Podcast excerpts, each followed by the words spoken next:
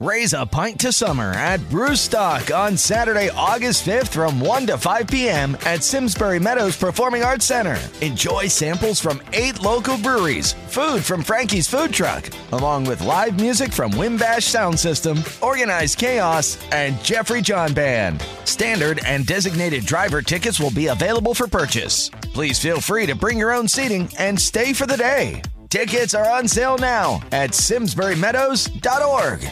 Pues no hubo ni casting ni hostias de estas, tío. Me fui para allí el sábado, he hecho un manojo de nervios, la verdad se ha dicha, porque yo soy admirador de, de, pues de la polla Records he sido desde muy pequeño, ¿no? Hola, soy Martín Seid y esto es La Podcast Record. Argentina es un país muy inestable. Pegas una buena época en la que crees que te acomodaste en todos los sentidos y de repente viene uno que te cambia las reglas sin ningún problema. Pff, retrocedes cuatro casilleros así nomás. Ante ese panorama de poca certeza en un momento de mi vida dejé mi trabajo, me despedí de mis amigos y familia y me fui a intentar conseguir trabajo en Europa.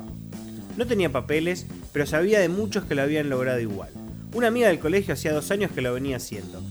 Se iba a la temporada de nieve de Andorra, un paraíso entre Francia y Barcelona. Decidí viajar a Andorra habiendo conseguido un trabajo como recepcionista del Hotel Montalari. Era un hotel de la cadena Otanza. Trabajé con, con un grupo de gente increíble.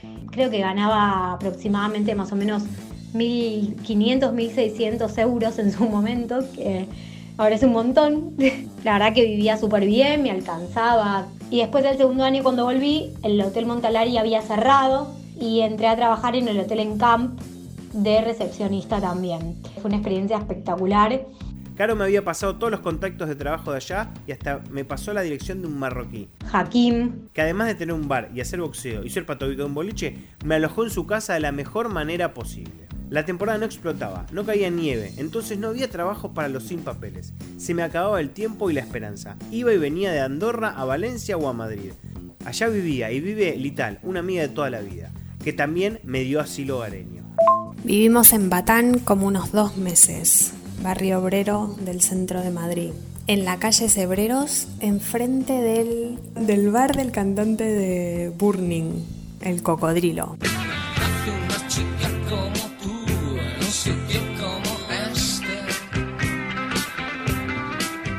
A los 90 días se me vencía la visa de turista y quedaba ilegal, y por lo que se veía ya no iba a conseguir trabajo. Apenas si podía trabajar como reidor en un programa de TV por 10 euros, más el sándwich de jamón y queso, jamón crudo, con una lata de coca y un agua.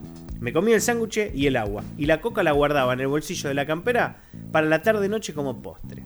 Bienvenidos al Club de la Comedia, con todos ustedes, Ana Morgade. Volví a Andorra a gastar mi última ficha a ver si conseguía trabajo allí, o papeles, o en el orden que sea. Me ofrecieron ir a un bar y conocí a un tipo que además de ser el dueño del lugar, era el presidente de un equipo de la pequeña liga de fútbol de Andorra. Pensé que si me probaba y quedaba en el club, y me iban a hacer los papeles. Fui al entrenamiento a probarme, con las magras zapatillas que tenía. Claramente no tenía zapatillas preparadas para la nieve y para el frío. La prueba y el entrenamiento era en una cancha de césped sintético en donde según la hora entrenaban casi todos los equipos de la liga según el turno que les tocaba. Era una liga muy pequeña, salí con el short y las zapatillas. Con la nieve era imposible de ver, hasta dolía respirar. Ni corrí. Cuando se fueron todos para un lado, agarré mi bolso y me fui a la casa del marroquí de nuevo. Al otro día devolví en una oficina la otra opción de trabajo que tenía, que era estudiar un libro y dar un examen para ser árbitro UEFA de la liga de fútbol. En este curso sabrás qué conocimientos técnicos y actitudes físicas debes tener para ser árbitro. Aprenderás las reglas de juego, la comunicación con los jugadores, cómo nos tenemos que mover dentro del terreno de juego, confeccionar actas, en definitiva, ser un gran árbitro. Me volví a Madrid, a lo del Ital. Lo que sí me dije es que antes de volverme me voy a ir a ver a Gatillazo. En ese momento mi objetivo no era ver bandas de música, sino conseguir trabajo. Como no conseguía el trabajo, apreté el plan musical. Empecé a llamar por teléfono a todos los contactos que figuraban en las páginas de productoras de eventos de España y en la de Gatillazo. Quería encontrarme con Gatillazo, quería ver un show de Gatillazo. En España las llamadas de fijo a fijo eran gratuitas, así que podía hacerlo. Nadie me respondía. Me iba a volver a la Argentina sin nada. Un día sonó el teléfono de línea. Atendí y era un español diciéndome, hola, he recibido una llamada y no pude atender. ¿Quién sos? Soy Martín, ¿vos? Ángel. Yo soy Ángel. ¿Ángel? ¿De gatillazo? Sí. ¿El guitarrista? Sí. Ellos querían a alguien con quien se pudiera viajar, que, que tocaría la guitarra mínimamente bien y, si ya hacía coros, pues ya era la hostia. Y, y bueno, pues yo esa facilidad casualmente la, la tenía. Y nada, pues no hubo ni casting ni hostias de estas, tío. Conocí a Chiqui de antes. Y entonces, pues Chiqui me llamó a ver si me apetecía y tal. Me dijo, mírate tres canciones, te vienes el sábado, las tocamos y a ver qué tal sale. Y así hice, tío. Me fui para allí el sábado. He hecho un manojo de nervios, la verdad se ha dicha, porque yo soy admirador de, de, pues de la polla Records he sido desde muy pequeño, ¿no? De Sí. hecho, yo creo que, que en cierto modo, si toco la guitarra y demás, es gracias a, a ver que esta peña, que es un pueblo de aquí cerquita, pues la, la habían liado así de parda, tío. Y yo tocando la guitarra, pues me olvido de que fumo. Con la única cosa, como quien dice, que, que me sucede esto. Paseando un re tres horas seguidas y, más a gusto que un arbusto. Y al otro día estaba en Pamplona, a 9 horas de micro en la sala Totem, esperando para ver a Gatillazo.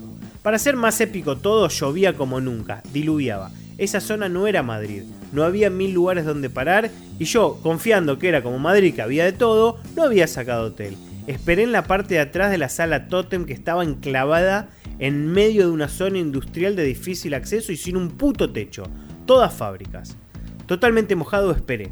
Llegó una camioneta y apareció Ángel, que de la mejor manera me ayuda a pasar.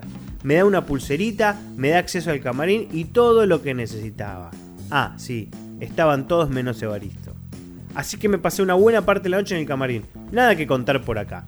Se abrió la puerta en un momento y entró Evaristo, rápido y desapareció. Puta que era una estrella, no iba a ser fácil. Al poco tiempo escucho que grita desde una puerta contigua. Perdón, argentino, me estaba cagando. Salgo y hablamos. Y así fue. Salió, me preguntó si yo era el argentino loco que había llamado a su móvil años atrás y me consultó si me había salido muy caro. Todo lo demás, todo lo que pasó, me lo guardo. Me había secado ya.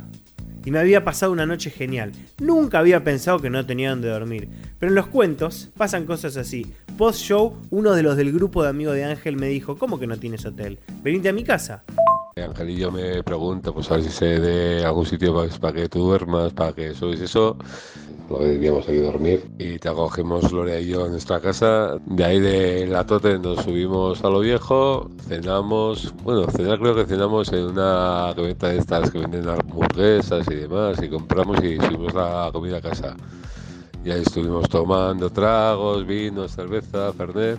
Para que te sentirías como en casa, pues dejamos un pijama de boca, nos echamos bien de cervezas, bien Ah, algún vino y creo recordar que había una botella de Fernet y pues acabamos la noche con el Fernet.